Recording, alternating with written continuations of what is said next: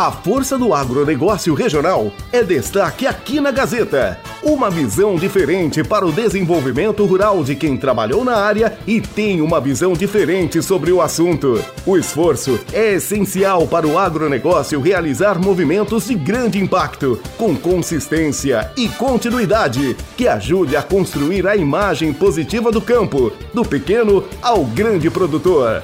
A Força do Agro, com Luiz Marçal Arrial, aqui na Gazeta.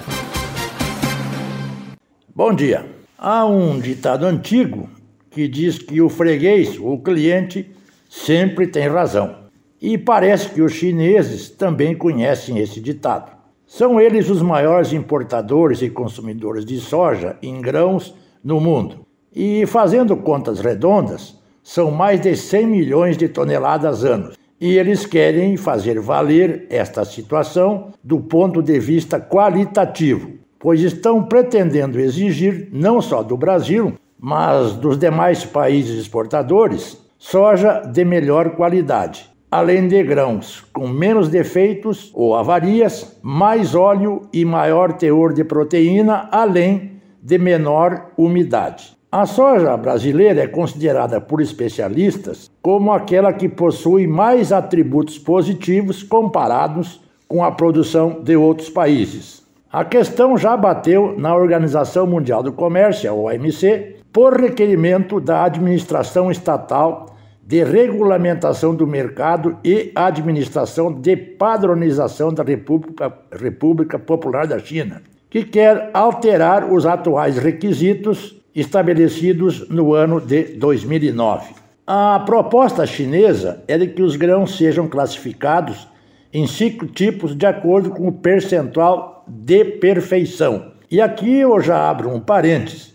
Alguém vai ter que dizer ou definir o que seja um grão de soja perfeito. O tipo 1, o grupo 1, teria 95% ou mais de perfeição até o grupo 5 com 75% ou mais de grãos impecáveis. Ficariam fora de tipo aqueles enquadráveis abaixo do grupo 5, da categoria de número 5. Se admitiria um percentual de danificados de até 4% para o tipo 1, variando para mais 2 pontos percentuais a cada tipo subsequente limitados a 12% no tipo 5, e as impurezas máximas de 1% para todos os tipos, e o teor de umidade máxima de 13%. Esses seriam os requisitos físicos dos grãos pretendidos pelos chineses. Já no que diz respeito ao teor de óleo e proteína, a questão começa a se complicar.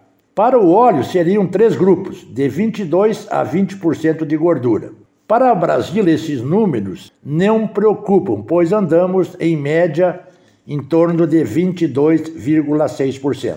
Para o lado da proteína, é que a coisa se complica.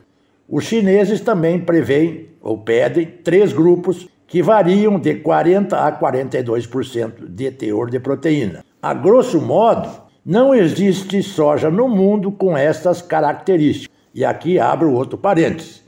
E isso até pode ser um balão de ensaio para forçar algum tipo de negociação, por exemplo, abrandar aqui para afirmar uma outra questão. Parece muito longe para se atingir esses requisitos, mas o Brasil leva clara vantagem em relação ao seu maior concorrente, os Estados Unidos.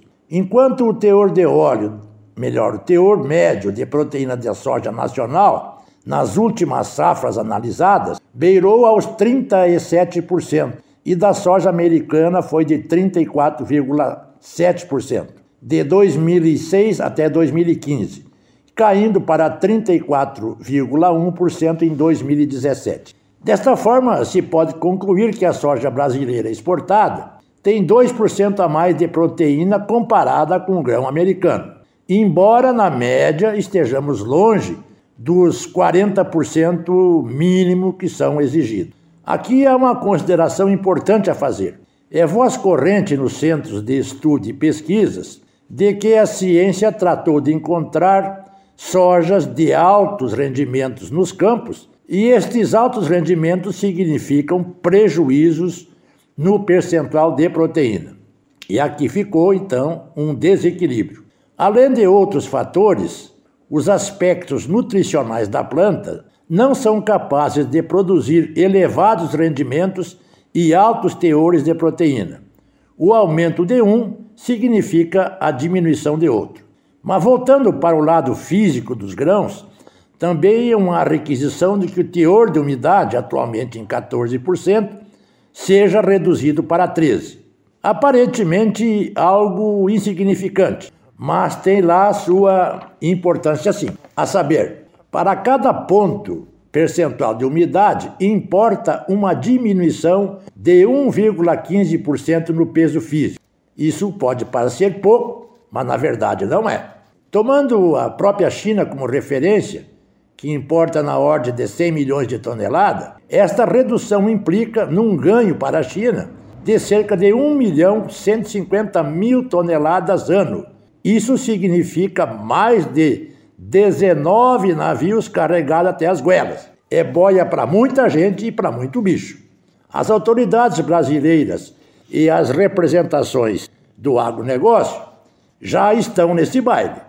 Resta saber quem é que vai dançar com a mais feia. Para mim fica bem claro e tenho duas certezas. A primeira é de que os chineses não vão levar tudo o que pedem. E a segunda é que alguma coisa vai se modificar por aqui. Aliás, é como sempre, né? Do couro sai as correias. E aí, será que o cliente sempre tem razão? Boa semana a todos e até a próxima.